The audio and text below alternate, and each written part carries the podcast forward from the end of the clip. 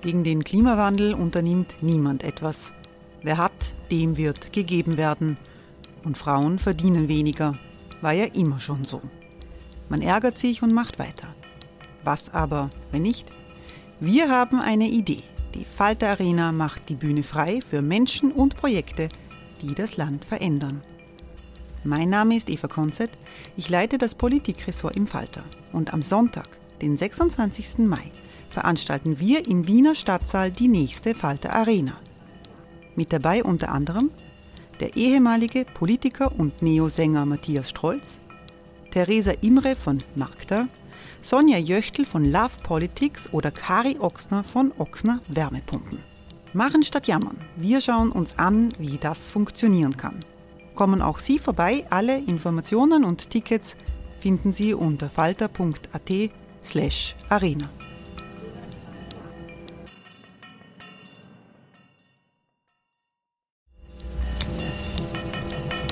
Falter-Podcasts werden durch Werbung unterstützt. Das hilft bei der Finanzierung unseres journalistischen Angebots. Hey, I'm Ryan Reynolds. At Mint Mobile, we like to do the opposite of what Big Wireless does. They charge you a lot, we charge you a little. So naturally, when they announced they'd be raising their prices due to inflation, we decided to deflate our prices due to not hating you.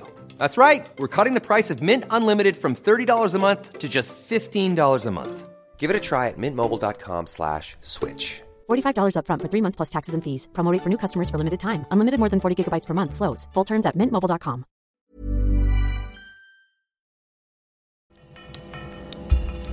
Falter Radio, der Podcast mit Raimund Löw.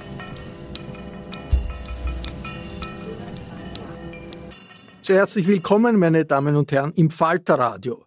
Der 7. Oktober hat den Nahen Osten verändert. Der Angriff der Hamas auf israelische Kibbutzim, Militäreinrichtungen und Polizeistationen und das Pogrom, das die Terroristen angerichtet haben, hat zu einem Gegenschlag Israels gegen Gaza geführt. Inzwischen sind israelische Bodentruppen im Gazastreifen im Einsatz. In dieser Sendung hören Sie Gespräche mit dem Botschafter Israels und dem palästinensischen Botschafter in Österreich. Wir haben uns etwas Zeit genommen und möchten in Ruhe ausloten, was hinter der in jedem Krieg wahrscheinlich unvermeidlichen Propaganda steht. Wir führen diese Gespräche am 31. Oktober 2023.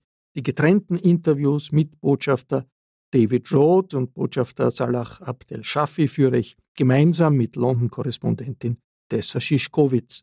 Nach den Gesprächen mit den beiden Diplomaten bringen wir für Sie die Rede, die der israelische Friedensaktivist Neu Katzmann bei einer jüdisch-palästinensischen Mahnwache in Wien gehalten hat.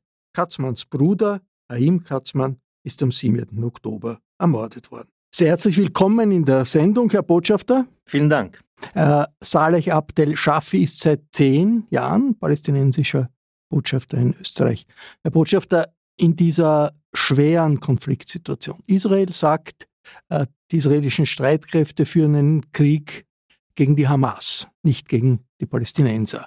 Ihr Präsident äh, Mahmoud Abbas sieht das ganz anders. Aber ist nicht der Anfang dieses Waffenganges wirklich äh, der Terroranschlag des 7. Oktober durch die Hamas gewesen? Also ich muss da sagen, das Geschichte hat nicht am 7. Oktober angefangen. Viel länger, hat seit 75 Jahren angefangen.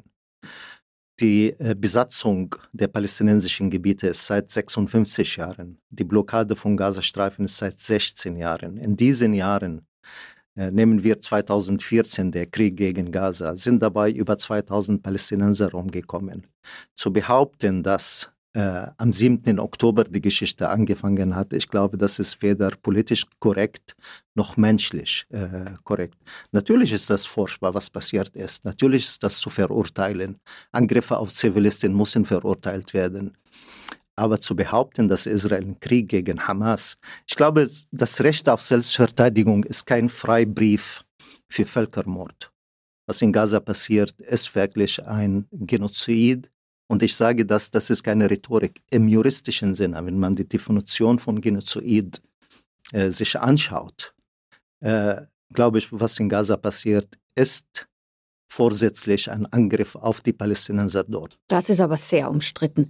Also da zu sagen, dass die Israelis vorhaben, die Palästinenser auszulöschen, äh, ist, äh, ist nicht der Fall. Was sie versuchen, ist, die Hamas-Strukturen zu zerstören. Ähm, da bin ich eine andere Meinung. Genozid heißt nicht ganz, sondern auch zum Teil. Das ist nach der Definition, nach der juristischen Definition von Genozid. Wenn man sagt, absichtlich, man will kein Wasser, kein Medizin, kein Sprit, kein Lebensmittel reinbringen in einem Gebiet, was beinhaltet 2,2 Millionen Menschen, das ist mit Absicht, um diese Leute ganz oder teilweise zu, zu löschen. Zweitens, es, es, es, äh, es riecht nach ethnischer Säuberung. Wenn man, schauen Sie, 1,1 Millionen Menschen, das sind drei Großstädte in Österreich oder vier sogar zusammen. Wenn man sagt, binnen 24 Stunden muss man das evakuieren, das ist schon kriminell. Wenn man, äh, äh, wenn man äh, Gesundheitseinrichtungen, und ich rede gar nicht von dem Ahli äh, Hospital, sondern was in den letzten paar Tagen passiert ist, äh, das ist, riecht ganz stark nach Genozid und nach ethnische Säuberung. Das Ziel der Militäroperation ist äh, die militärische Zerschlagung von Hamas, weil Hamas degeneriert ist zu einer dschihadistischen Organisation. Das hat sich am 7. Oktober gezeigt. Und mit ISIS, den Dschihadisten in Syrien, äh, konnte man auch nur militärisch umgehen. Würde nicht jeder Staat nach einem solchen Massaker ähnlich handeln? Ja, aber nochmal. Gegen Hamas zu handeln heißt nicht, 8000, äh, über 8000 Zivilisten umzubringen. Äh, Hamas ist nicht nur eine Struktur, Hamas ist eine Idee, Hamas ist eine Ideologie. Und deswegen dieses Ziel, Hamas zu zerstören, ich finde, das ist zu weit gegriffen. Hamas ist ein Teil der Muslimbruderschaft. Das ist eine internationale Bewegung hauptsächlich in islamischen Ländern, aber woanders, die existieren auch in Europa. Und deswegen sage ich, Hamas ist nicht nur ein militärischer Wing oder eine politische Strukturen. Hamas ist viel mehr als, äh, als das. Und deswegen glaube ich, dieses Ziel, ich verstehe das, man will Hamas schwächen. Äh, aber mein Eindruck ist, dass Israel agiert mit Rache und, und nicht nach einem Staat, was sich von sich behauptet, wäre eine Demokratie. Nein. Das ist eine Frage der Verhältnismäßigkeit, auch was jetzt passiert in Gaza. Ähm, Sie stammen ja aus einer berühmten Familie aus Gaza, den Abdel Shafis. Ähm, erzählen Sie uns, wie steht es um Ihre Familie, um Ihr Haus in Gaza? Wie, wie, was hören Sie? Können Sie Kontakt halten mit den Leuten? Also die, die unmittelbare Familie, Gott sei Dank, sie sind nicht im Gaza, sie sind weltweit zerstreut. Meine Mutter lebt in Jordanien äh, seit einigen Jahren. Äh, das Familienhaus wurde zerstört. Äh, niemand war da, außer ein Gärtner, der Gott sei Dank an dem Tag äh, nicht gerade im Garten äh, stand. Ähm, aber natürlich haben wir viele Familienmitglieder. Wir haben Cousins, Cousinen, viele sehr enge Freunde. Ich bin groß geworden in Gaza. Die sind alle geflüchtet Richtung Süden. Aber ist das sicher dort? Nein. Sie leben 50, also meine Familie leben 50 in einem Haus zusammen. Die kochen auf Holz. Sie bringen Meereswasser, wird gekocht und damit waschen sie sich selbst. Also das sind wie, wie im Mittelalter. Also Kommunikation funktioniert nicht gut. Also vorgestern bekam ich ein äh, Voice Message auf WhatsApp. Das ist alles. Und äh, äh, der Freund, der das mir geschickt hat, hat genau gesagt einen Satz, wir sind noch am Leben. Das ist die Situation in Gaza. Ich meine, das ist eine humanitäre Katastrophe äh, von riesigem Ausmaß. Ähm, ich erinnere mich an das Haus Ihrer Familie. Ich habe Ihren Vater dort öfter besucht in den 90er Jahren. Der war ja selber auch so eine, ein, eine Legende, äh, schon zu Lebzeiten, als Gründer auch des Roten Halbmonds. Sie sind eine Fatah-Familie. Sie haben immer geglaubt äh, in den 90er Jahren, dass es ein Frieden möglich sein wird. Ihr Vater hat auch verhandelt in Washington ähm, in der Madrid-Zeit über, über einen, ein Abkommen mit Israel, eine Zwei-Staaten-Lösung, einem Ausgleich. Das muss ja für Sie auch jetzt eine Katastrophe sein, dass Ihre Heimat von der Hamas übernommen wird. Also wie geht man damit überhaupt um als Fatah-Botschafter in Wien, dass Gaza von einer islamistischen Fraktion regiert wird, die solche auch Pogrome gegen israelische Zivilisten äh, verübt? Ähm, erstmal eine Korrektur. Wir sind keine Fatah-Familie. Wir sind eine unabhängige, politisch unabhängige Familie. Ich bin auch nicht Fatah. Ich bin Botschafter zwar, aber ich gehöre nicht zu Fatah.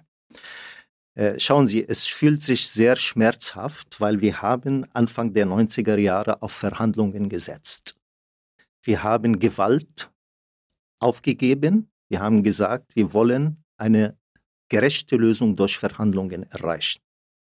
Mein Vater, wie Sie sagten, hat zwölf Monate lang mit den Israelis verhandelt. Dann gab es das Osloer Abkommen. Dann wurden weiterhin Verhandlungen geführt. Unter dem Deckmantel eines sogenannten Friedensprozesses hat Israel weiterhin Landraub betrieben. Die haben weiterhin illegale jüdische Siedlungen auf palästinensischem Gebiet äh, gebaut. Und äh, nun, wo soll, die, wo soll der palästinensische Staat dann entstehen? Natürlich, durch diese Situation, Mangel an Ergebnissen durch Verhandlungen, hat sich die palästinensische Gesellschaft radikalisiert.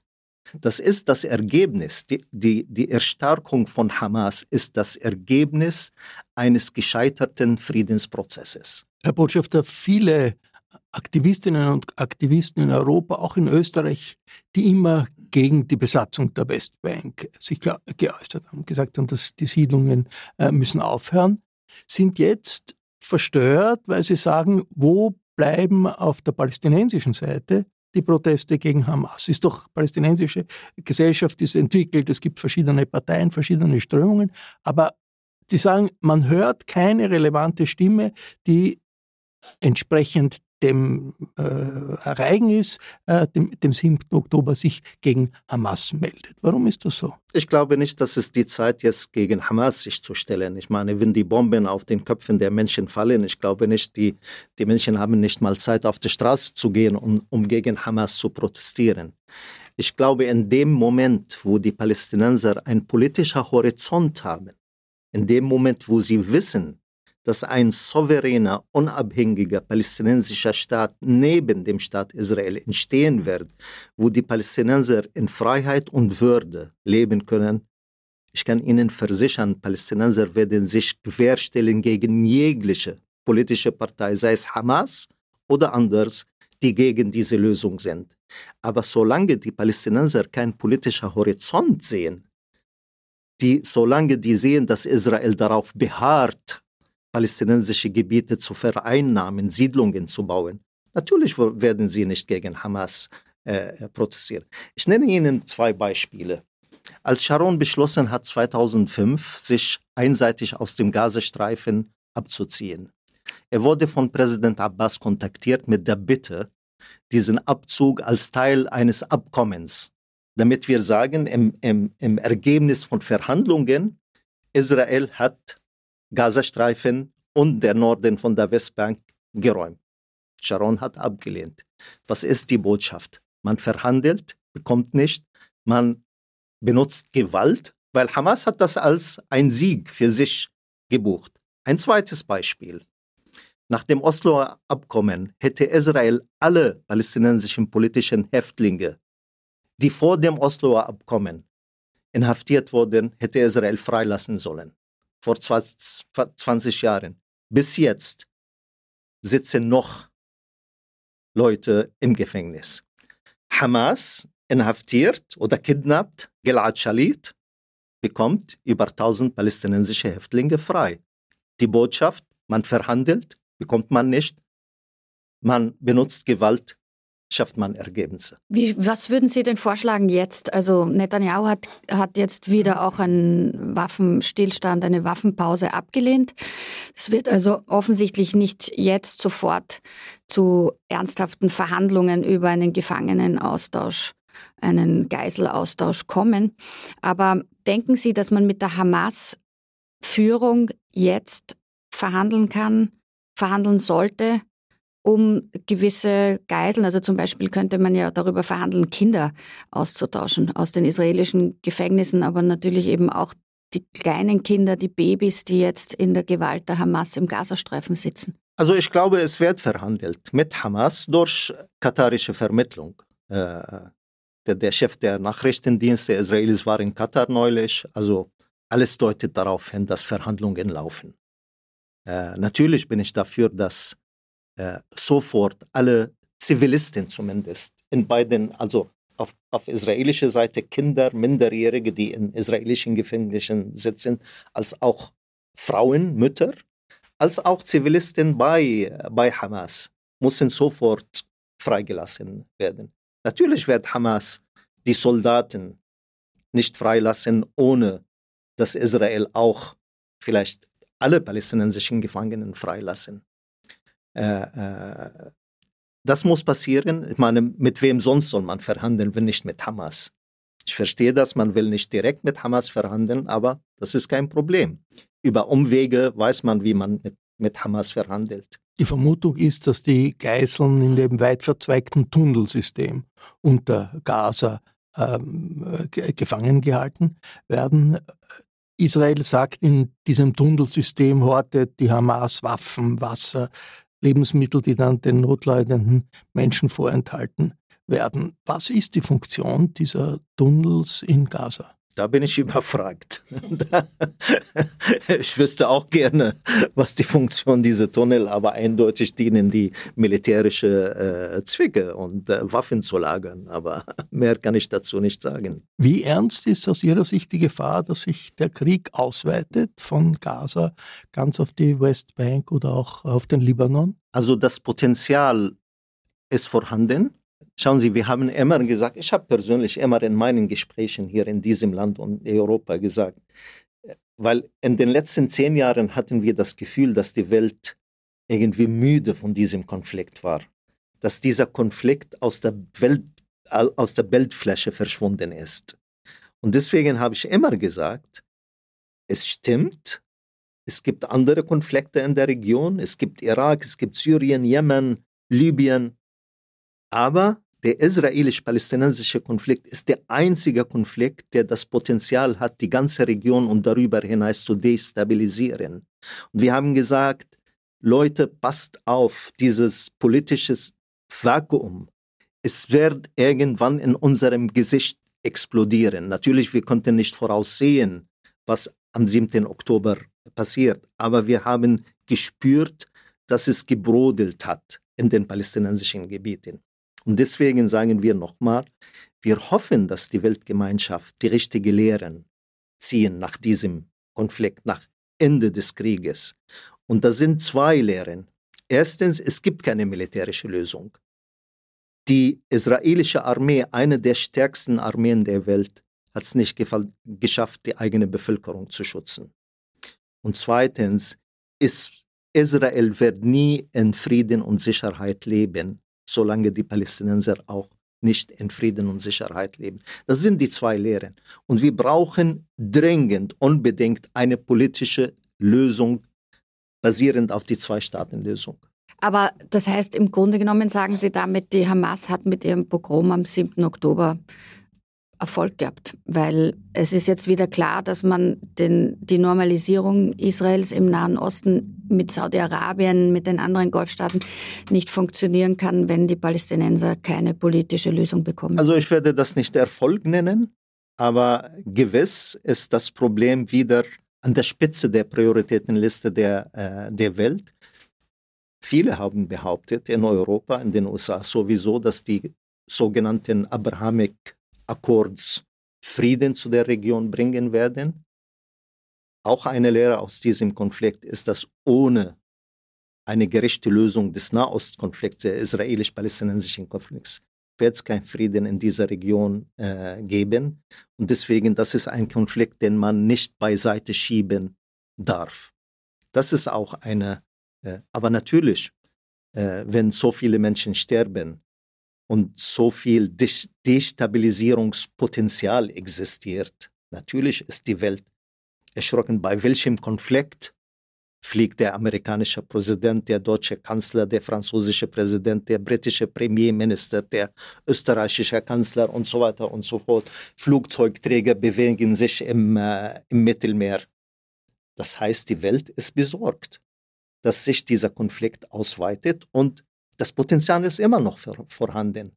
Es ist noch nicht, äh, wie, wir sehen keine Deeskalation und leider Europa trägt dazu bei. Auf den Straßen Europas gibt es Demonstrationen, Mahnwachen, Solidaritätsdemonstrationen mit den äh, israelischen Opfern, auch äh, Solidaritätsdemonstrationen mit den Palästinensern. Da gibt es einen Slogan, der immer wieder auftaucht für ein freies Palästina vom Fluss bis zum Meer, also vom Jordan äh, bis zum Mittelmeer, der umstritten ist. Äh, wie äh, interpretieren Sie diesen Slogan for a free Palestine from the river to the sea? Also Free Palestine, ich bin dafür, natürlich. Ich bin für Free Palestine. Äh, wir haben unser Palästina definiert. Wir haben gesagt, unser Staat soll in den Grenzen von 67. Zweitens, from the river to the sea, Palestine will be free. Ich teile nicht diese Meinung, aber ich bin dafür, dass die Leute das Recht haben, das, das zu äußern. Ich meine, es gibt eine ganze Menge auch Juden, die sagen, ja, wir wollen einen Staat in ganz im historischen Land Palästina, wo äh, Juden, Christen und Muslime oder Araber und Israelis zusammenleben, gleichberechtigt leben. Äh, Nochmal, ich teile diese Meinung politisch nicht, aber ich bin dafür, dass die Leute das Recht haben, sich frei zu äußern. Mein Gott, Sie sagen, Sie leben in einer Demokratie. Warum? Ich meine, schauen Sie, es gibt in der Knesset politische israelische Parteien, die nicht mal das Existenz der Palästinenser als Volk anerkennen. Das muss man ja nicht gutheißen. Die Frage ist, ob nein, nein, Sie es eben. Nein, nein, Sie ich sage, Sie akzeptieren das. Natürlich heißen Sie das nicht gut, aber man akzeptiert das. Man sagt, mein Gott, die sind in der Knesset. Das ist, äh, es gibt, es gibt Ja, Minister das- in Israel, die äh, uns vernichten wollen. Aber ist das nicht schon impliziert bei diesem Slogan, der jüdische Staat muss verschwinden, damit es ein freies Nein, Palästina äh, gibt? Das äh, ist ja, die, das ist ja die, die Annahme etwa der österreichischen Behörden, Nein, da- wenn sie da- Demonstrationen Ja, ja, da, da sind die verbieten. Deutschen und Österreicher, die immer diese Judendimension mit hineinbringen wollen. Äh, ich akzeptiere das nicht. Äh, wer versucht, dieser Konflikt auf Antisemitismus zu reduzieren, ich glaube, da liegt ganz, ganz falsch. Es geht um Besatzung. Es geht, wir wollen diese Besatzung beenden. Wir haben das, Existenz Israels, äh, das Existenzrecht Israels anerkannt, und zwar eine Fünf-Sterne-Anerkennung. Wir haben gesagt, wir, äh, we recognize the right of Israel to exist in peace and security. Das war der Brief von Yasser Arafat an Yitzhak Rabin, in peace and security. Ich sage, das ist eine Fünf-Sterne-Anerkennung, nicht nur das Existenzrecht. Und deswegen, diese Komponente, was österreichische Politiker und deutsche Politiker mit hineinbringen, es geht um gegen die Juden. äh, Na gut, es gibt eine große Verunsicherung der jüdischen Community. Es gibt antisemitische Angriffe, sowohl in, in, in Deutschland, in Berlin, äh, als auch eine, eine Verunsicherung in Österreich. Es hat ein, Überall, das gibt ein es auch in London gegeben natürlich. in, in, in Dagestan, Ich in Russland. das. Also das ist schon äh, die, die, die Sorge der, der, der, der jüdischen Communities Mit vor Recht, dieser mit Radikalisierung. Recht haben Sie Sorge, das, das verstehe ich. Aber eins muss ich äh, hinzufügen. Statistisch gesehen, antisemitische Fälle in, in, in, in Deutschland waren mehr von Rechtsradikalen als islamisch motivierter Antisemitismus oder migrantenmotivierter Antisemitismus. Ich wundere mich hier in diesem Land Österreich, ja, man kann Koalitionen mit antisemitischen Parteien, ohne sie zu nennen, machen und sie zu höchsten Staatsämtern hervorheben. Würde die und dann FPÖ sicher behauptet man, man ist, man ist gegen Antisemitismus. Also kommen Sie. Aber Herr Botscher, es ist ja so, für die Opfer ist es dann relativ egal, ob sie äh, angegriffen werden. Äh, also für jüdische Opfer jetzt auf europäischen Straßen ist es egal, ob sie von ähm, äh, Antisemiten aus der rechten oder aus der linken, aus der migrantischen oder aus der nahöstlichen Ja. Szene angegriffen werden. Ja, also ja. da geht es ja darum zu sagen, man verurteilt den Antisemitismus, würden Sie den Antisemitismus, der mitschwingt in so manchen Angriffen, die jetzt in Israel-Kritik verpackt werden verurteilen. Aber selbstverständlich, gar keine Frage. Antisemitismus ist zu verurteilen ohne Wenn und, und Aber. Aber nochmal, man darf dieser Konflikt nicht auf Antisemitismus äh, reduzieren.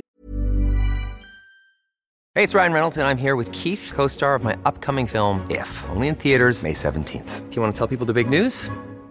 All right, I'll do it. Sign up now and you'll get unlimited for $15 a month in six months of Paramount Plus Essential Plan on us. Mintmobile.com slash switch. Upfront payment of $45 equivalent to $15 per month. Unlimited over 40 gigabytes per month. Face lower speeds. Videos at 480p. Active Mint customers by 531.24 get six months of Paramount Plus Essential Plan. Auto renews after six months. Offer ends May 31st, 2024. Separate Paramount Plus registration required. Terms and conditions apply if rated PG. Wie erleben Sie die Haltung Österreichs, die Haltung der österreichischen Bundesregierung in diesem Konflikt? Schrecklich. Warum? Schrecklich. Schrecklich einseitig. Ich meine, wenn, wenn man nicht ein einziges Mal Empathie mit zivilen Opfern auf palästinensischer Seite äh, zum Ausdruck bringt, das ist, äh, ich will nicht mehr sagen, ich sage, das ist schrecklich. Ich meine, wie, wie will man Palästinenser oder Österreicher palästinensische Wurzeln integrieren in dieser Gesellschaft, wenn sie sich fühlen, dass ihre Verwandten und ihre Opfer zählen nicht für die österreichische Bundesregierung.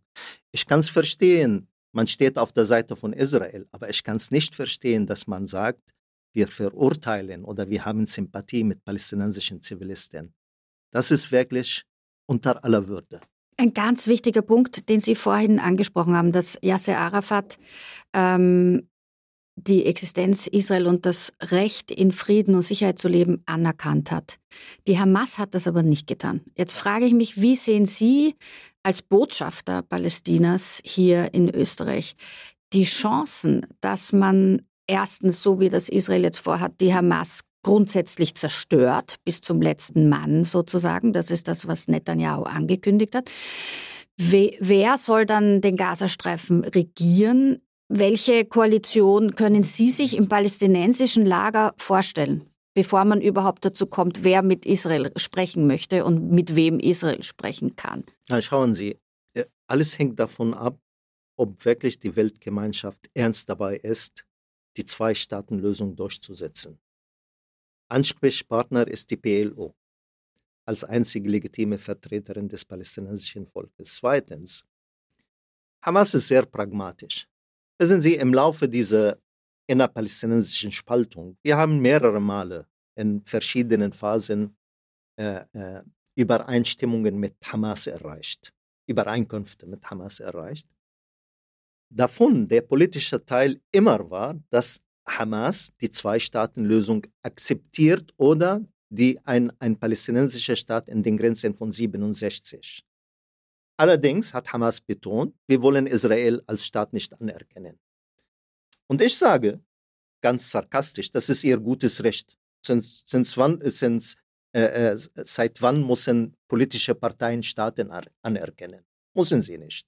Aber als souveräner palästinensischer Staat neben dem Staat Israel als Ergebnis von politischen Verhandlungen muss eine gegenseitige Anerkennung.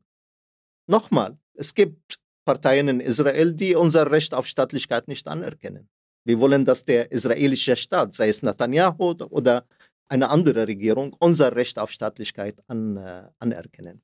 Zweitens, es, es kursieren viele Szenarien momentan. Gazastreifen als internationale Protektorat. Ja, warum nicht? Aber nicht um Gaza zu isolieren. Nein, das soll ein Teil von einer gesamtpalästinensisch politischen Lösung.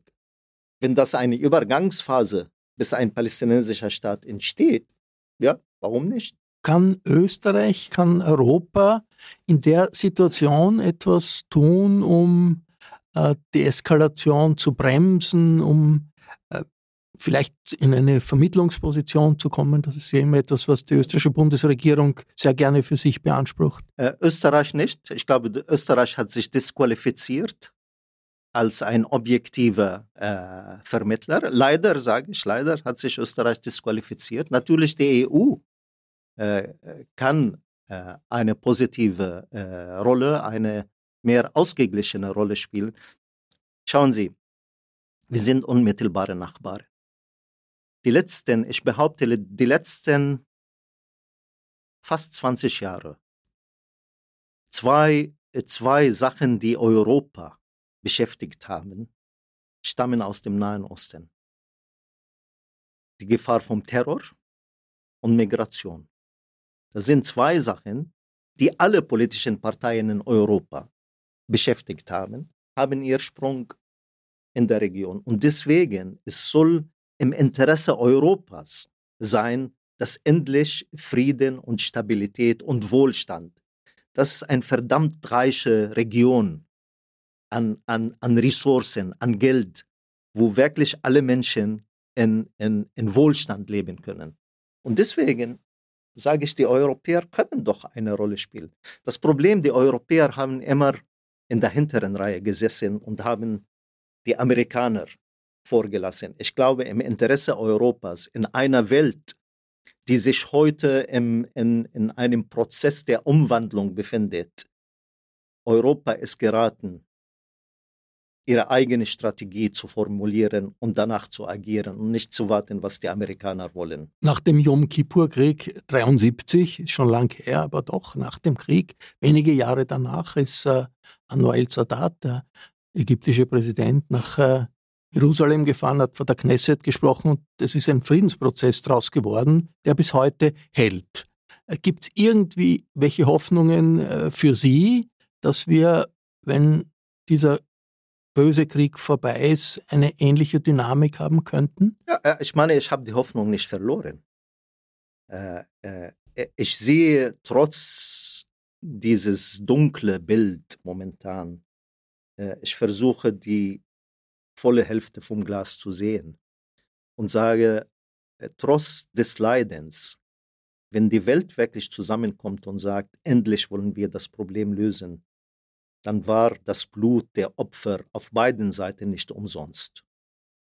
Aber wenn wir zurück, Business as usual, äh, ich fürchte, dann äh, werden wir nie lernen von der, von der Geschichte. Für so einen großen Schritt, den es unter Umständen nach dieser Katastrophe geben könnte, geben muss, braucht man aber vielleicht auch neue politische Akteure, jemanden, der wie Sadat oder wie Rabin, auch wie Arafat und Shimon Peres, die, die, die politische Größe haben könnte, zu sagen, ich verändere meine Position, ich gehe auf diesen Feind, der mir gerade Zivilisten geschlachtet hat, auf der einen Seite äh, Kinder äh, in Gebäuden zu Tode bombt, auf der anderen Seite, ich gehe auf diesen Feind nochmal zu. Da sitzt jetzt in israelischen Gefängnissen ein äh, palästinensischer Führer, der in beiden Intifadas eine entscheidende Rolle gespielt hat und der auch das Oslo-Abkommen unterstützt hat, Marwan Barghouti.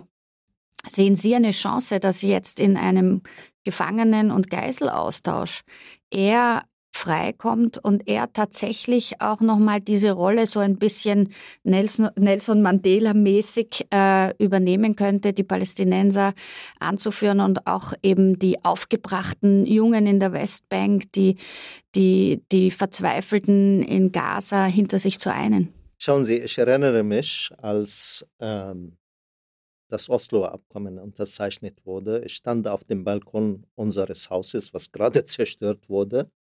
Und ich habe geschaut, wie eine äh, israelische Militärpatrouille stand vor unserem Haus. Das ist eine große Kreuzung dort, ein Platz davor.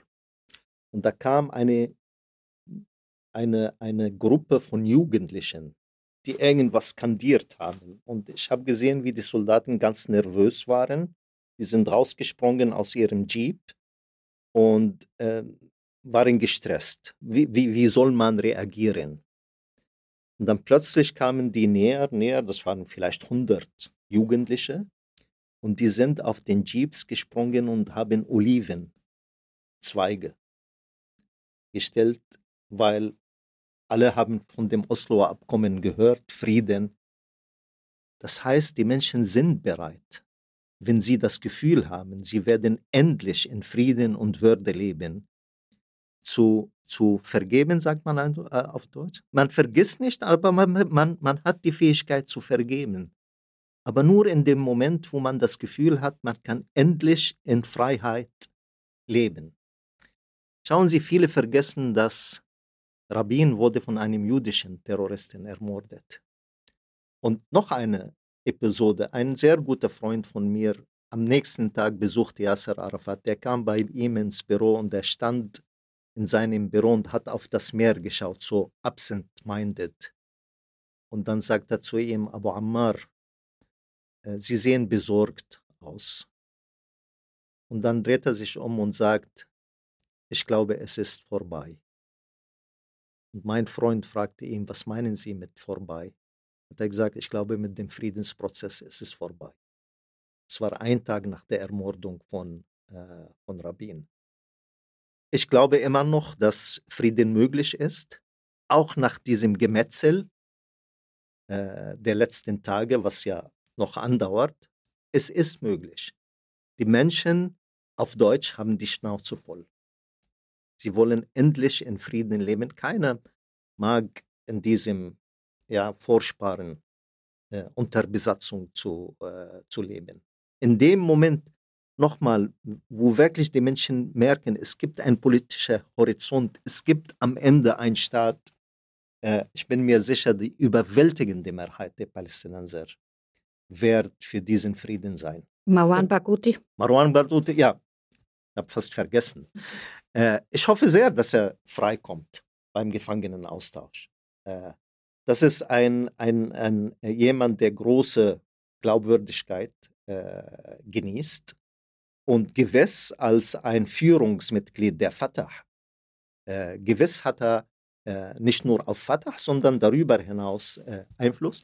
Und Marwan, den Israel als großer Terrorist bezeichnet, als ein extrem pragmatischer äh, Mensch. Sie sagten ja, und das stimmt, er war ein großer Befürworter von dem Osloer äh, Abkommen. Äh, ich meine, er sitzt jetzt für fünf äh, Lebens, fünf äh, Ja, ja, der ist schon seit mehr als 20 Jahren im Gefängnis, aber okay. Äh, Mandela saß über 25 Jahre und trotzdem hat er noch äh, äh, äh, seine Weisheit nicht verloren. Herr Botschafter, vielen Dank für dieses Gespräch. Hier, wo Sie sitzen, wird in einer Stunde der israelische Botschafter ähm, Platz nehmen. Ein gemeinsames Gespräch war nicht möglich, aber vielleicht irgendetwas, was Sie dem israelischen Botschafter ausrichten möchten. Oder können, vielleicht ihn fragen möchten. Oder was Sie ihn fragen möchten, wir können es weitergeben. Oh, das ist eine schwierige Frage. Darauf war ich nicht vor, äh, vorbereitet. Äh, ja, fragen Sie ihn äh, nach dem Krieg. Wie sieht er politisch die Situation? Herr Botschafter, werden wir tun. Vielen Dank für den Besuch. Ich freue mich sehr, dass im Falter-Studio in der Wiener Innenstadt der Botschafter des Staates Israel in Österreich Platz genommen hat. Guten Tag, Herr Botschafter. Good day, thank you so much. Und wir werden dieses Gespräch mit Botschafter David Roth auf Englisch äh, führen. David Roth uh, just started his assignment in Austria last month, in yes. September. That that correct? He has been a leading diplomat for Israel for many years uh, in the foreign ministry in Israel, uh, uh, at the United Nations in New York and uh, in the United States. Uh, this uh, talk is part of a show where we had invited also the Palestinian um, ambassador, and he had been here an hour ago, and we asked him if if he would have a question for you, sort of. Yeah? And he hesitated a little bit, and then he said, "Well, uh, uh, why don't you ask the Israeli ambassador what can be the political outcome of uh, this war and, and this terrible tragedy we are living now?" So I convey that question to you. Well, I'll, I'll just start by saying that I've been here a month but uh, in my feelings it's it's it's uh, generations ago or a thousand years ago. I can almost not remember the first four or five wonderful day in beautiful vienna as the world changed for us on, on october 7th and the um, palestinian representative uh, question i would have a ready-made answer on october 6th in, and I think it is it is now much more difficult uh, to say. I believe, I always believed that there is a resolution to the conflict. I believed always that it was not a religious uh, conflict, that uh, we, the two sides can, can find a solution for it. Unfortunately, after October 7th, not only were Israeli brutally slaughtered and killed, and I'm sure we will killed and I'm sure and kidnapped, and I'm sure we will speak about it, but also the belief in in peace would be very hard for Israelis to trust their uh, their neighbors. But at some day, at some point, we will resolve the conflict. Maybe let's stay with October 7th, since you mentioned it now. First of all, I think not only you or uh, all Israelis are in shock, I think the world was in shock about this pogrom that uh, Hamas uh, inflicted on 1,400 uh, Israelis on that day. Um, since then, we have heard so many stories of victims and their relatives, heard so much uh, in videos and in photographs and in interviews. Are you by now um, sure that all victims have been identified? It seems so difficult to actually point to how many people were actually killed and how many are hostages. We are now at the number of 239 hostages that have been taken. So, can you explain this a little bit how this process goes? Yeah, it's we, we have one happy news in the last month, and that is that the Israeli army, not Hamas, released an Israeli young girl, young young soldier, uh, by by military activity. So it's now 234, but the numbers will will grow. It is amazing uh, to comprehend that that uh, there are still uh, tens, if not hundreds, who have not been identified. And the rationale for that, and I excuse the, the listener, is the horrific, horrific, horrific, unbelievable conditions of, of, of the bodies that, that we found that does, do not make do not make it uh, possible for the high tech nation, a leading nation, to identify some of them. One of them was while we had that very good story of one Israeli hostage released, there was a young girl, uh, a German actually, German Israeli, who was was was we were looking for her terrible pictures from Gaza of what they're doing now we know it's it's it's to her body half naked spitted on and limbs broken and, and who knows what was done to this poor girl. And we identified her yesterday based on a certain bone in the skull, which the Israeli army found, which brought us to the decision that the person could not live with that part.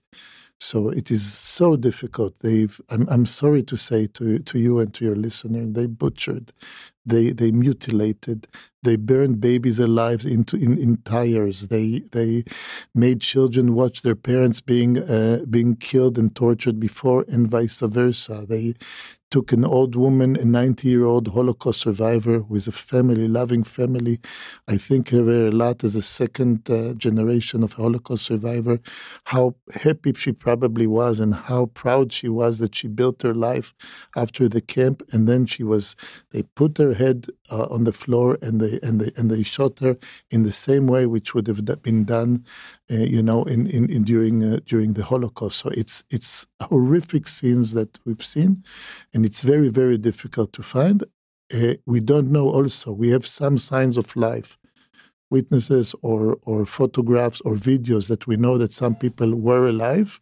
We don't know their condition, and some people we just don't know where they are. Is the idea that uh, the hostages in, in Gaza uh, will be freed in the same way that the young soldier has been freed yesterday has been freed through a commando uh, action of, of the Israeli uh, military, or don't we have, in order to uh, get these these hostages freedom, don't you have to negotiate? Well, I don't think. I would love to believe that there is a military solution where we can find all of them.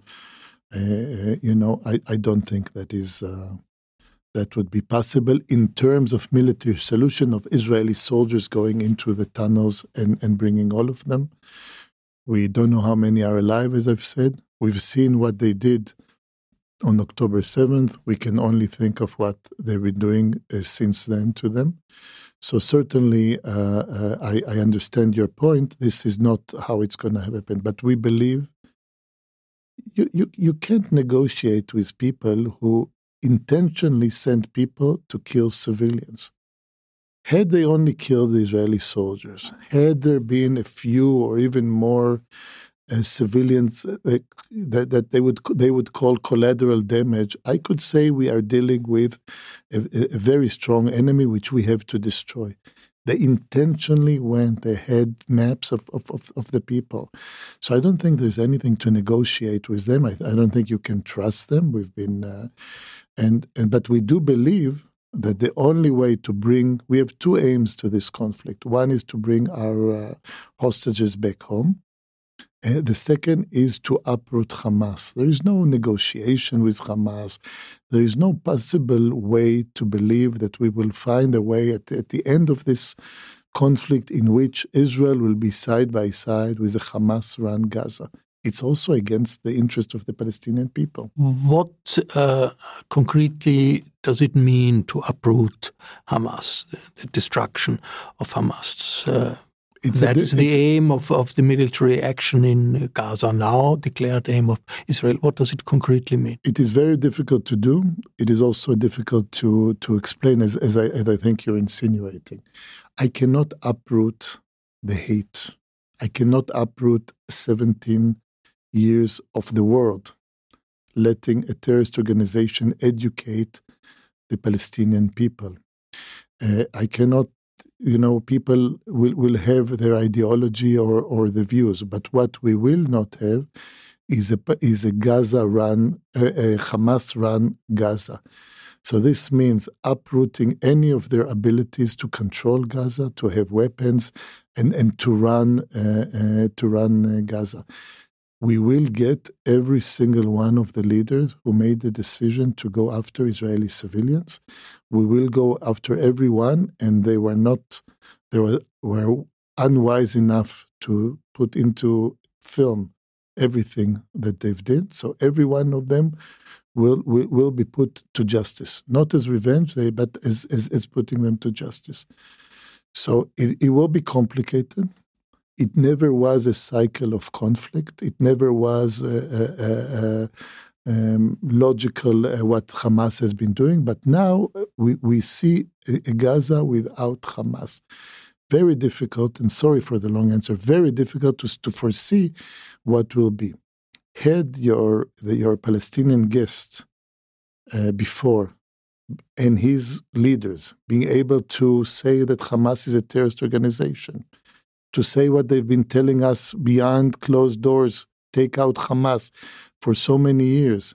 Had they not been as corrupt as they are, has they, have they not been as un, without without seeing the, the future and, and being brave enough to make peace, maybe they would be the one that uh, might uh, uh, be able to take care of, of, of Gaza, but they don't seem to be going that way.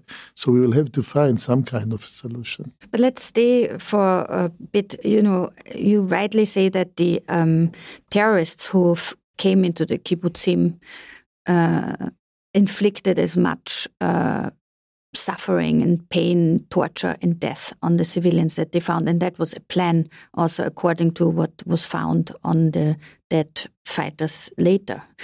But in terms of where the hostages are held now, we saw how one of the Israeli hostages who got released, fortunately, uh, Yocheved Lifshitz, she thanked uh, or said goodbye to the Hamas guy who brought her over. And it seems that also what she said in the interviews afterwards that she was treated okay. You know, it's not fun to be a hostage in any case, but she was not tortured and she was given food. And so it seems that there are also different um, parts of the Hamas leadership doing different things. So, of course, you have the military wing, Al Qassam brigades, who planned the attack. You have a, a political part, and I understand that nobody on the Israeli government side now wants to negotiate with anyone on the Hamas side. But in the interest of the hostages, it might be to pick up the signals that maybe uh, mediators in Qatar could uh, send in order to see what could be done in the long run. For example, releasing young children could be very much on the on the top of the list of priorities of who to release or who to liberate. There are so many aspects in in your questions. Um, first, and you know, you know that the word the Stockholm syndrome and whatever I can I can ring up of, of what hostages are and everyone, but it is, uh, I mean, uh, people who were wise enough, cruel enough, bar- barbaric enough, but also using uh, AI and, and, and modern technology, they they know who to free. They they they, they were wise enough uh, to do that. So. Uh, it is, uh, um, you know, we saw that poor German Israeli and how she was treated.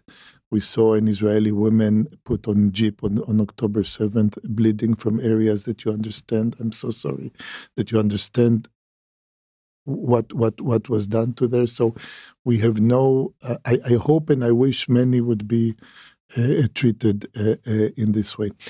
To your second part of your question, I don't I don't think after October 7th we can distinguish between. I never thought so, but I think the world should now understand you cannot distinguish between uh, a political and, and and military wing of Hamas. They're all they're they're they're terrorists. We made that mistake. We we we are not allowed to make this mistake again.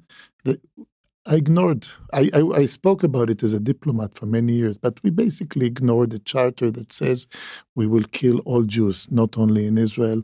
We'll tear their heart out. They teared their heart out. They teared uh, uh, uh, embryos from from a pregnant woman. We must believe in what they say. And, and, and in the statement. So there is no military and, and non military Hamas leadership, different with the Palestinian Authority, as much as I'm I'm, I'm so disappointed by by their reaction, which gives me much less hope uh, than before. Will countries such as Qatar, Egypt, other that's the third part of your of your question. We're, we're not stopping them from telling Hamas get out of here. If Hamas leaves, we, we I have no qualms to the Palestinian people. If Hamas leave, if the leadership leaves, if they tell them if they want protection for their own people, and they don't, obviously, release the uh, release the refugees. Uh, the uh, sorry, the uh, the kidnapped Israelis. I mean, the action, uh, leave the area. The military action uh, in Gaza is, uh, according to, to the aim you name, is against Hamas, but the people suffering are all the inhabitants of Gaza, two million people. They, they uh, have to leave their homes, their, their, their houses are bombed. Uh, thousands and thousands of, of, of, of, victims, children, I think 3,000 children in uh, in uh, Gaza died, and they died because of the political situation, but they died from Israeli bombs and, and Israeli weapons. So, so the question that many people in the world have is that corrective punishment? Do you in, rea in reality punish? Does Israel punish millions of uh, Palestinians because of what a couple of hundred terrorists have done? To your last question, I was very long in my other questions. No, we don't have collective punishment. And, and, and, and this view is, I object to it tremendously. But may I ask you something I don't usually do? What solutions, what would you suggest to the Austrian government if a band of uh, death squad would go into your town, rape and kill your women, dismember babies, kill them, kill, kill and burn everyone? What is the Israeli reaction should be? Would Austria says, yes, let's provide them with electricity, let's provide them with water, let's continue as it was. I have 200,000, I will speak about the Palestinian, 200,000 of my people, 200,000 people are left their houses. What government can assure the people to go back to the borders? To me, it doesn't matter. I'm sure to you, it doesn't matter A person is a person, a person, whether they're Palestinian, whether they're Israeli, or whether they are settlers. You know, they use settlers as if they are subhuman or just a little bit of human. But for everybody who's worried, as if it's okay to kill settlers, the people living in the border in Israel, it is pre 67 line in Israel. Most of the people in the kibbutzim are from the central and, and, and left, uh, working for, for peace with the Palestinian. So, what is Israel to do? To say, okay, come on in, guys, let's do it again. So we must find a solution. And, and we cannot negotiate with, the, with, with Hamas because they proved it. Is, does anybody believe that the person that said, sent those people and the, and the people that did that did they have a grievance on why are Israeli settlements too large, and why don't we have a Palestinian uh, uh, state? And and is this what they went to when you bash a baby and and, and, and you kill him or you kidnap? Uh, as you know, uh, when you do an orchestrated, planned campaign of rape, not by nature, but but so would this solve it if had Israel said, okay, now you can have a state? Collective punishment, it's not. We believe the world should put responsibility to the same people that you would that, that the world wants to rule uh, the Palestinian Authority. We we will we we ask people to leave to the uh, we, we tell people where we are going to attack. It's not Israel's fault that Hamas is under hospital is, and, and, and living by you. And we tell the people, listen, you know that they are in your house. You know that they are using the basement to, to produce uh, or to shoot from. Leave that place. Very, I'm very, very uneasy with the population having to move from their houses and houses being being shot at because you have terrorists living from within your your, your facility. But but the responsibility should be on the de facto leaders of of, of Gaza. But many also of the victims' families and many of the families of the hostages in Israel are actually calling on the Israeli government to keep in mind that this grave bombing of the Gaza Strip might not only result in a lot of civilian deaths on the Palestinian side, but also endangers the life of the hostages. Does this plea reach you? Yes, I'm not uh, the one uh, dealing with this. I would not wish to be on the people with with this unfortunate uh, uh dilemma. But we believe, and we've had an experience with Hamas, with uh, people who were kidnapped and held, including uh, two Israelis, not soldiers, two Israeli, one Bedouin, Arab. By the way, 50, 50 Bedouins, Israeli Muslims, were, were, were killed by, by those terrorists.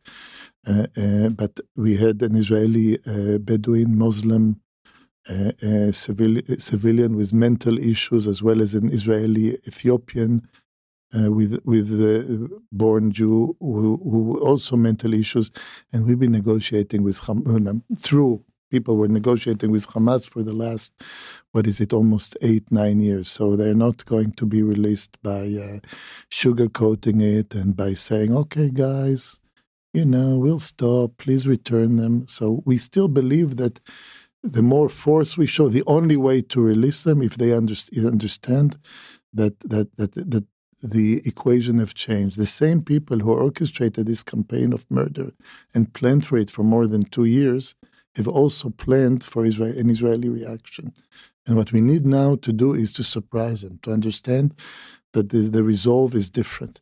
But it is a dilemma where I, I really don't want to be in, in, in, in, the shoes of decision makers on that. But uh, head of the government have to take care of uh, the millions and millions of people that uh, that they have to, I mean, their citizens. The head of the government in Israel also faces a lot of criticism for the time before October 7th and for the fact that it the neither the security um, system nor the government picked up on the fact that Hamas planned this attack, and that also a lot of the usual uh, army was uh, busy uh, protecting settlers in the West Bank instead of uh, securing the area around Gaza. Can you comment on that? Because it seems that people within Israel are really, really angry about this. What Israel is feeling now is uh, if you, I talk calmly, but we are enraged and angry and sad. There is not one Israeli, including the person in front of you, who does not know people who were killed or or or um, missing or or kidnapped or, or injured. The generation of my children, they go from one funeral to the other. My daughter knows people who were were killed, people who are missing, people who are kidnapped. So uh, we, we're all enraged, and we, we we we certainly have many many questions. We have questions which will have to be dealt with. We have questions for the military ad, administration. We have questions for the political, including for the prime minister. And I think it is clear. There's a lot of criticism, but it is clear to most that what we have to do is first we have to win the war, and then I cannot tell you what Israel we will find. I grew up in the shadow of the Yom Kippur War. I was too young to. I was I was a child in the Yom Kippur War, it still haunts us 50 years later. So we, we will have to look into all, all those issues and, and what to do. But at this point, we will we will let the uh, chosen leadership, it seems, and the army to to do what they need to do. I think they, it's in Europe certainly also in the United States, it's completely clear that a state that has been attacked, where the citizens have been attacked, needs to defend itself. Uh, and, and Israel had been attacked. But there are different ways where you can defend yourself. And uh, in, in, in, in the whole global south, of this world, uh, the impression is that Israel is attacking Hamas, not Hamas, but is attacking all of Gaza. And if you look the pictures, at the pictures, the destruction in the houses, the people in hospitals uh, trying cramped, and then they have the order that they have to leave within uh, I don't know how many hours, and then the bombing starts at the place where where they were supposed to be safe, and the children. I mean, this fact that there are three thousand uh, Palestinian children died from the Israeli attacks is is that not uh, in, in in Gaza? Is that not uh, uh, a, a a moment where, where, where also there should be some empathy with the civilians in, in, in, in Gaza who are suffering from, from that situation? I have tremendous empathy with, with, with the Palestinian if, if, if, if you got it uh, different. Complete one. I, I mean, we, we're not intending to, to hurt Palestinian people. The other, the only one protecting uh, trying to protect. And I know people, it's patronizing and people will be angry for me saying it and whatever. But the only one that seems to care a bit or a lot about the Palestinian population is the Israelis. And, and I'll, I'll, explain to you why I'm making this statement, knowing that uh, people will roll their eyes. People, you know, Gaza, we've been mentioned, Gaza has another border. If anybody worries about why, let's say we are the worst people in the world.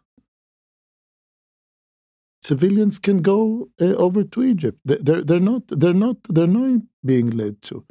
They have built the Hamas. If they are such great people, the Hamas has been has been uh, building tunnels. Imagine what they could have done with all the concrete and all the money and all the investment in building an underground system that they could have done. They can put the, the instead of putting their soldiers, they can put the Palestinian people there the demand of the world should be for Hamas to get out. I will not promise them immunity if they get out.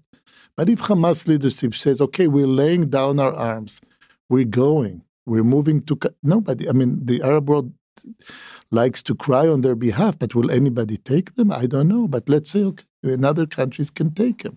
They could save the Palestinian uh, uh, children. So, had we wanted to demolish, I, I, hear all this, sorry for, for my language, garbage genocide. If Israel wants, I mean, the, the, the strongest power in the Middle East, and, and probably in, in, other ways as well, very strong. If we want to genocide, if we want to demolish the uh, Palestinian uh, Gaza, we could do that in probably half a day. and and I'm and and we're also logical. Don't even people. say something like that. I know. Also, it is just so monstrous no, to even think people, that. But people are calling something like genocide. people are saying genocide. My heart goes out to the Palestinian people that they have this.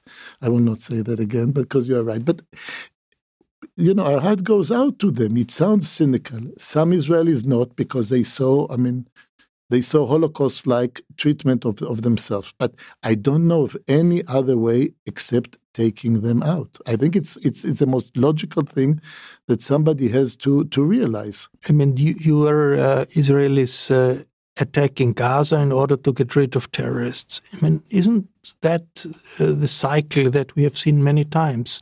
That through anti-terrorist uh, activities, more terrorists are created than there had been before. I mean, uh, if you look at the reaction of, of uh, many parts of the world, the Arab world, but not only to to the destruction in Ga Gaza, is that isn't that a situation where at the end you will have more people ready to take arms if they can and fight Israel than before? So very politically a, a, very dangerous situation, isn't it? Yes, you actually. Uh, this is where I was going. We are rational people. We're strategical thinking people.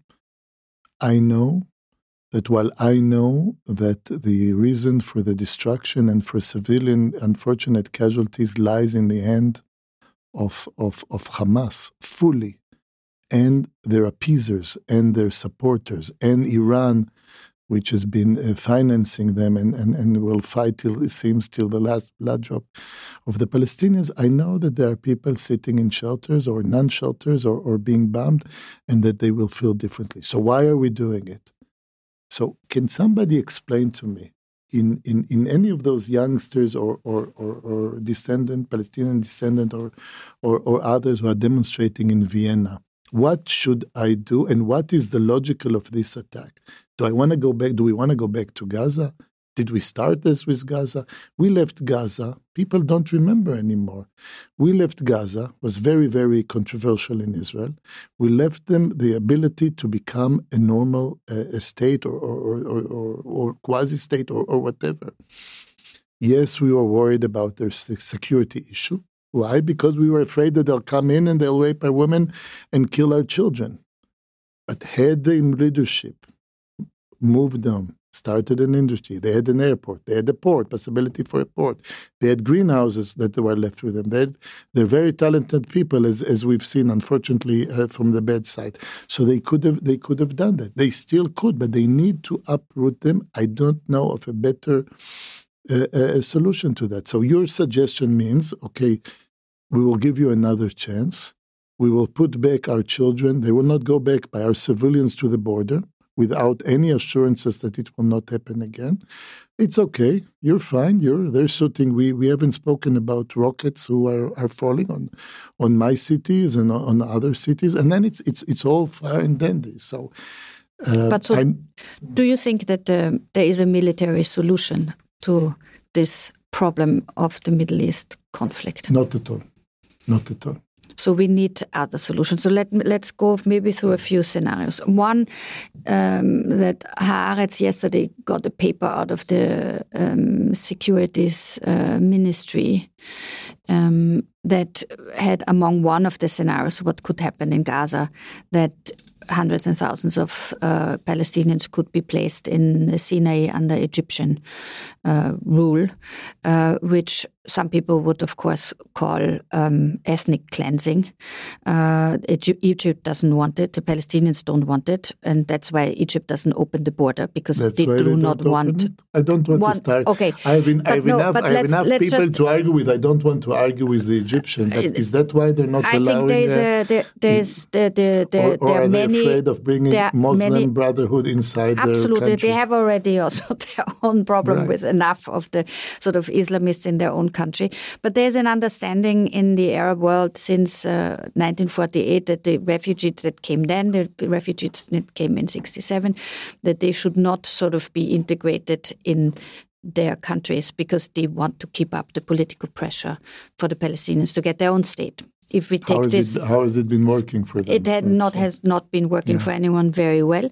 But the question to you now is if this is one of the scenarios that you can see from the Israeli government side as being workable in order to solve the problem with the Palestinians in the Gaza Strip?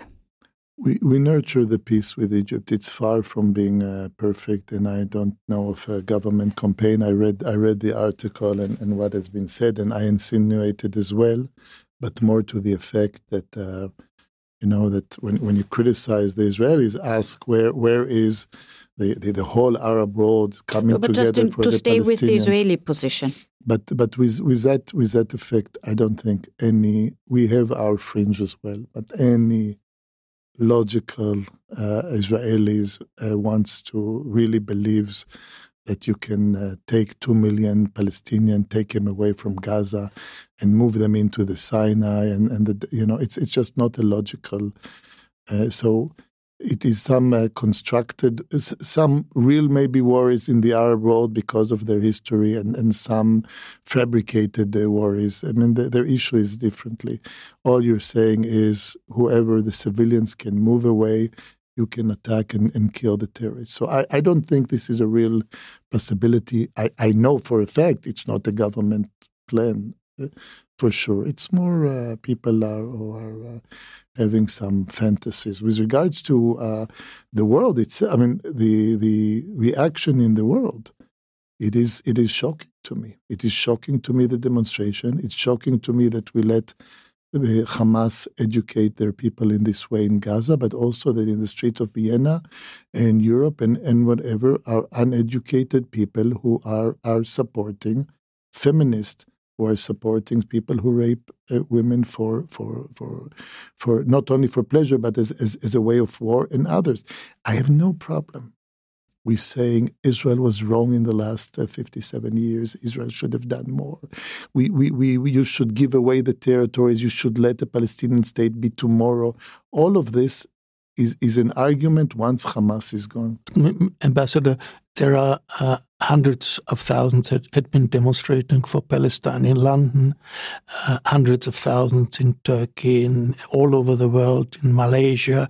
Uh, in the whole global south, and I would say half of Europe is uh, uh, uh, is, is, is, is engaged, not because they support people torturing other people they support the pogrom, but they are mobilized because of the suffering of the Gaza uh, population. Uh, and in the United Nations, the vote in the United Nations General Assembly for a ceasefire was overwhelming. Even several European countries, Switzerland, France, Spain, have voted in in favor of of, of that uh, of ceasefire. Isn't that a situation where Israel would have to react to uh, the dynamic, a dangerous dynamic of isolation of uh, of the state, state of Israel? I, I, I, beg to differ of how you characterize um, the um, most of the uh, demonstration in, in the world. Uh, you know, if the BBC wants to call uh, people in a, in, a, in a Russian Republic who are overcrowding an airport, trying to attack a plane that they think is from Israel, taking passport away from people to check if they are Jews and, and wanting to kill Jews as a demonstration, then then then that's what the BBC can do. But hopefully not not on your uh, podcast. When people scream uh, from the river to the sea, they mean from the Jordan, Palestine will be free. They don't speak about a two state solution. They don't mean, and we've seen that in October 7th, they don't mean to provide me with uh, business class tickets from uh, Tel Aviv on Austrian Air uh, to, to Vienna to come live in beautiful Vienna. They mean we're gonna we're gonna kill all of them. So so many of them are, are hateful, and, and I, I know there might be, maybe I don't know the numbers. Uh, I don't see that in Pakistan, but maybe in, in Vienna there are there are uh, naive uh, folks who who think that who think as as you said. But I see from the river to the sea, Palestine will be free. Not we're going to have a two-state solution on 67 and, and all of those issues. With regard to the UN, I used to say, look, and I served four years in the UN. Usually, I say that it's uh, 28 years because Israeli, you know, Israeli ambassadors and diplomats they are uh, they count it in dog years. Uh, I, I, I applaud Austria for standing firm on what Austria believes. and, and voting against that resolution. I think that the time of appeasing an Arab uh, majority and, and or, or, Muslim majority in the UN has, has come to an end. I believe that in diplomacy, it's a bit like uh, um, personal relations. If you give in to a bully, you don't earn their respect. They actually ask you for more and they despise you. And this is what is going on in the UN for many, many years. It's a long, uh, it's a long story, but I, I will say the the uh, the Arab group or the, through Jordan had the resolution at the UN it doesn't mention Hamas. It doesn't mention uh, the atrocities that happen. It doesn't mention that there are Israeli uh, um, kidnapped in Gaza. And no countries are mentioned at all, I think, in that resolution. Oh my God, that's so no right. No, no countries but is this mentioned. was a resolution. And, and, and then come the Canadian, and the Canadian add this little one. I might not have been happy with the resolution, and they get a majority, but you need a two third. That's technicality. And then you say, okay, well, we didn't get it, so it's okay that these guys that we don't call out for for for refugee, and we believe what you just mentioned. You are very learned to know that, but oh my, that's that that that that's really something. So a country that's so, and then they will come back for more and more and more. Humanitarian access was that's an issue which was brought up now, and we are allowing entering. There's a lot of criticism by by families.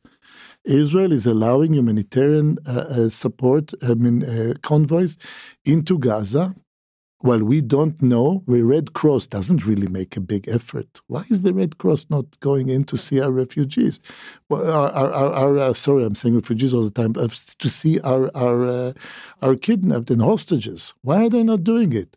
Why is it not a demand? Why are we giving in to such a resolution? So when the American came to us and we discussed and we believe because we really don't aim to hurt the the Palestinian people, then then you then you can have a humanitarian convoy. But when we sit here in beautiful Vienna, it's very difficult to understand that the Hamas, when you bring in petrol, they take it from their own people if you see the MEMRI who's taking uh, who's MEMRI report, they're taking uh, they're doing videos of, I mean, translation of of uh, videos and, and articles and whatever, and you see the Hamas person saying, the tunnels are for the protection of our people, the, uh, the of our, our, our warriors, the uh, our terrorists, and, and we want to protect the people. But ambassador, the, the kids don't have water to drink, and the hospitals cannot give them any help when they come out of bombed houses. There needs to be a lot more humanitarian aid, and that's not about fuel for Hamas. That is really about saving the lives of these innocent children.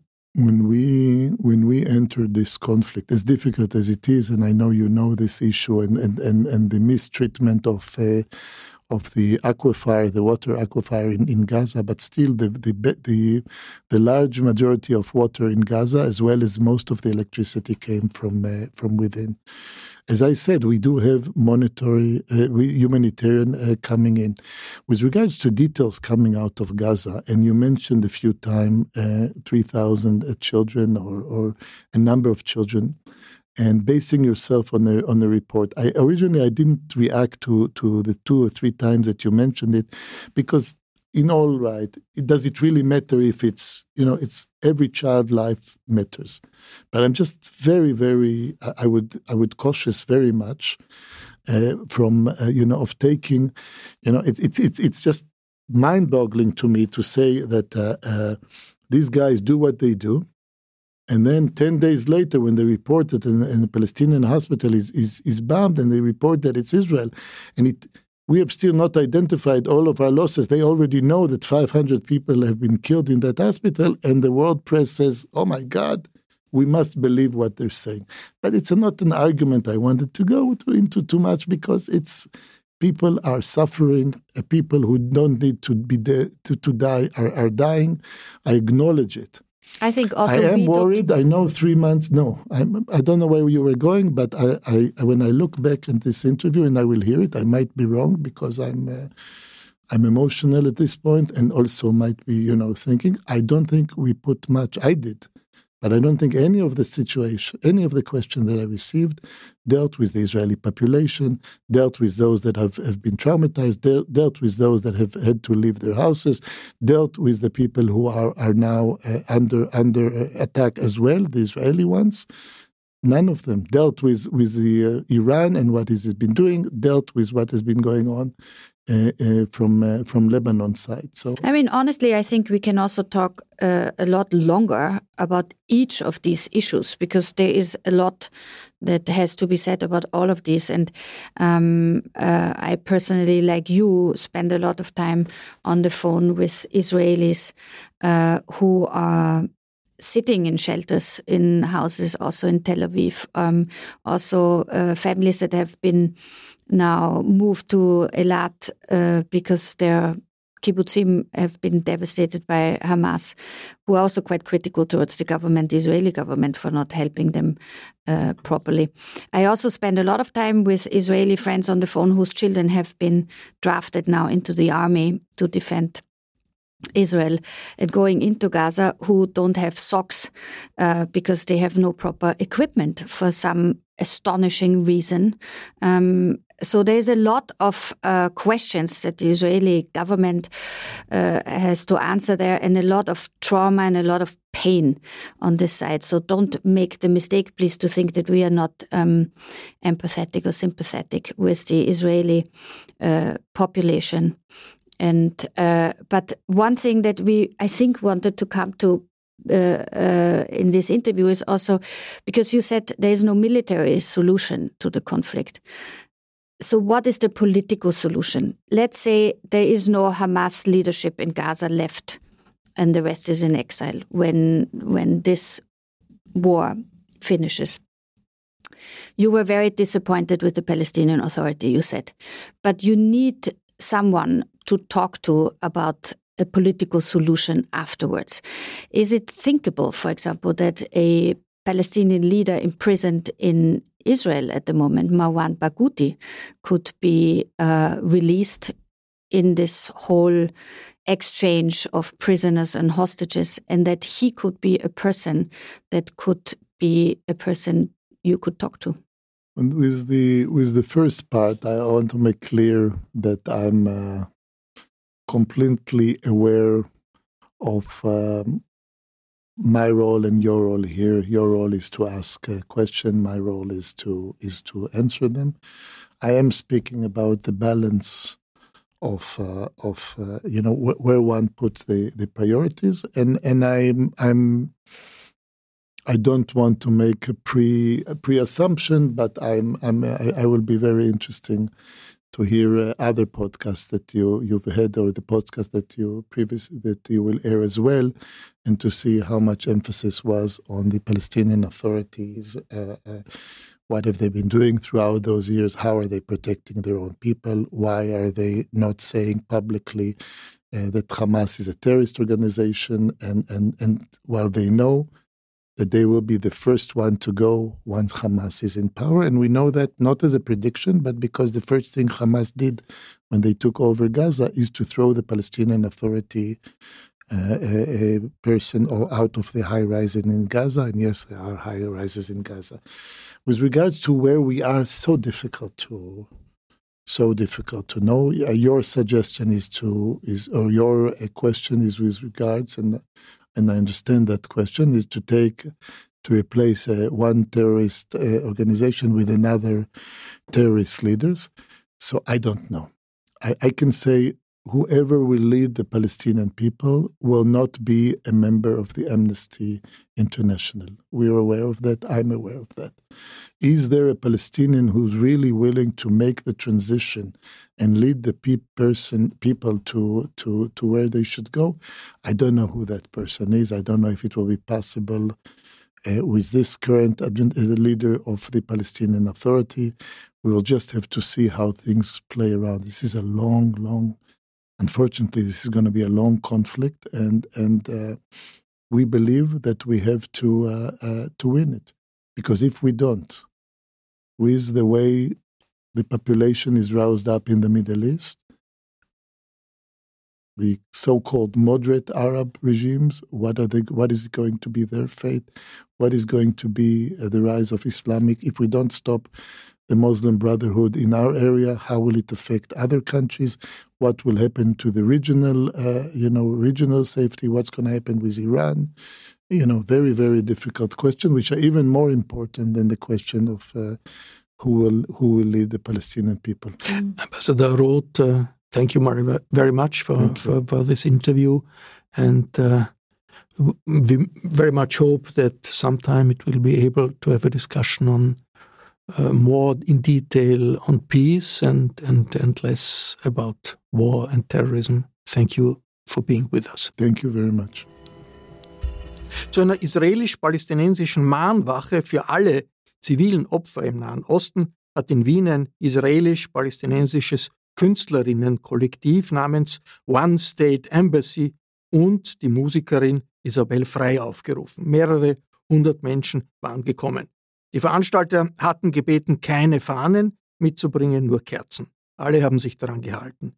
Einer der Redner war Neu Katzmann, ein junger Student aus Israel, der gerade ein Auslandssemester in Deutschland absolviert.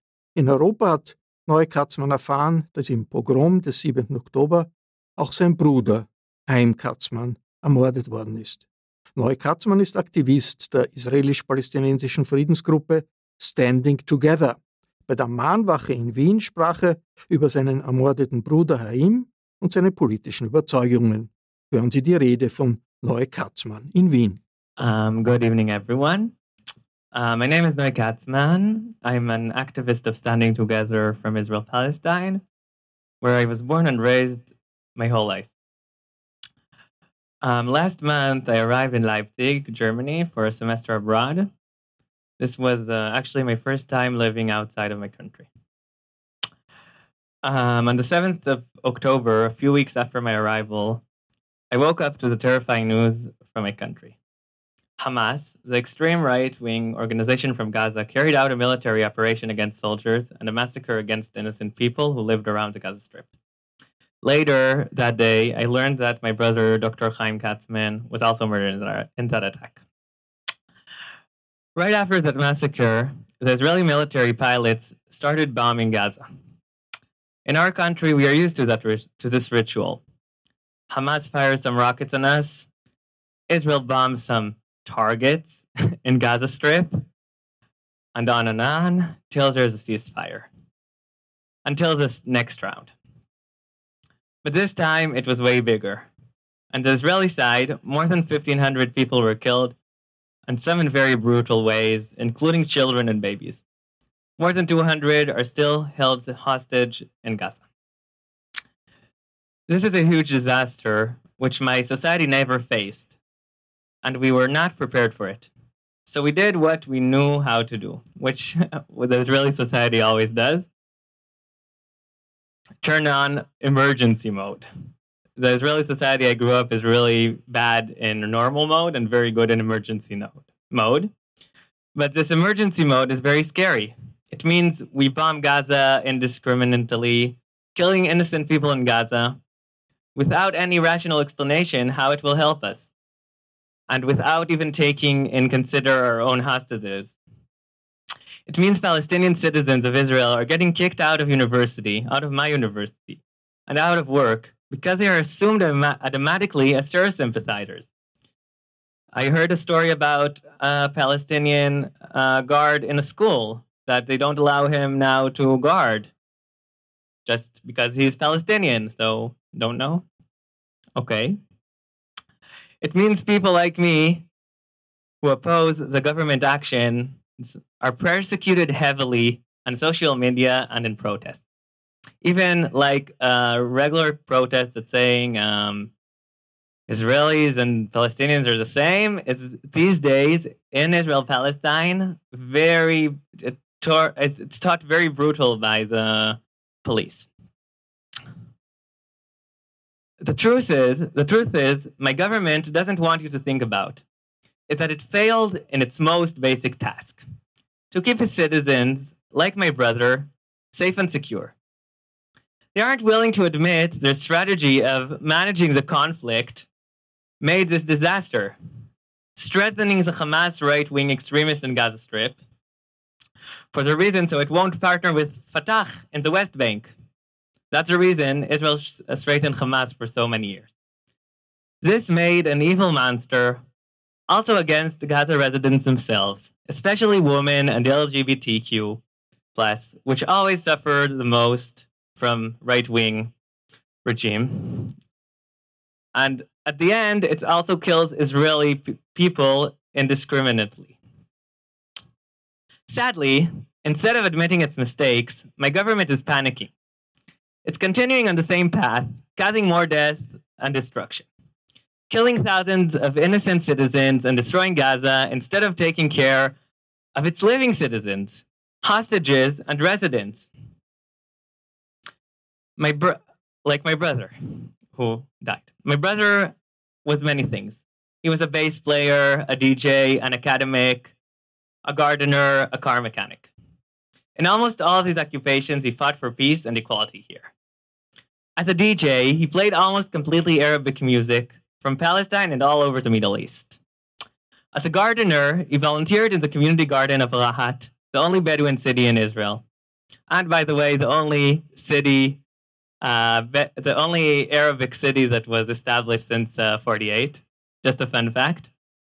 And it was, of course, uh, established to uh, that you can displace um, Bedouins from the, their unrecognized villages where they lived for many years.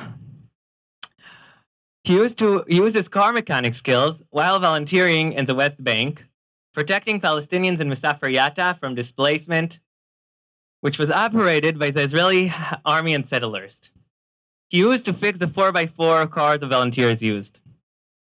As an academic, he wrote about the dangers of the right wing in Israel and also volunteered in Academy for Equality, an organization who held Palestinian citizens of Israel in the academy. I have no doubt he would also oppose the policy of my government and the many people who are suffering from it, innocent people getting bombed in Gaza, or hostages in Gaza who are still alive, Palestinians and left people in Israel who are persecuted. It's important for me to say that the symbolic discourse of pro Palestine or pro Israel is a distraction. It distracts us from making a better life for, for all of us. I believe the majority people in Israel and Palestine are both suffering from the situation. Only a small minority earns from it. The right wing governments, Hamas and our right wing, will gain power from hate and death. Also, the settlers who earn free land in the West Bank the time that me and my friends need to work all our lives and will never be able to have a land of our own. But they can just steal a land from a Palestinian for free. I believe we deserve better. We deserve a, we deserve a government that works for us, a government that offers us hope instead of fear. I call the pilots to stop bombing Gaza and to the soldiers not to invade it. You must refuse and demand from your government to live safely and not kill others and continue the violent circle. I call all Palestinians and Israeli to oppose their government, uh, governments who chose a path of death and destruction and organize together to pave a different path. A path of safety and peaceful life, of cooperation between Israelis and Palestinians. A future where all Israelis will learn Arabic from kindergarten, not so they will know the enemy, as we are told, that's why you need to know Arabic. And then get a good job in the army and uh, blackmail LGBTQ Palestinians in the West Bank, but rather to form a common, peaceful, and equal society for all those who live between the Jordan River and the Mediterranean Sea. Thank you very much. Die Mahnwache für alle zivilen Opfer im Nahen Osten, bei der Neu Katzmann diese Rede gehalten hat, fand am 22. Oktober 2023 in Wien statt. Die Gespräche mit Botschafter David Roth und Salah Abdel Shafi haben Tessa Schischkowitz und ich am 31. Oktober geführt. Danke für die Zusammenarbeit, Tessa. Ich verabschiede mich von allen, die uns auf UKW zuhören, im Freirad Tirol und auf Radio Agora in Kärnten. Berichte und Analysen zur Weltpolitik finden Sie regelmäßig im Falter. Ein Abonnement des Falter darf ich Ihnen empfehlen. Alle Informationen gibt es im Internet unter der Adresse abo.falter.at. Ursula Winterauer hat die Signation gestaltet. Miriam Hübel betreut die Audiotechnik für diese Sendung gemeinsam mit Philipp Dietrich. Ich verabschiede mich bis zur nächsten Folge.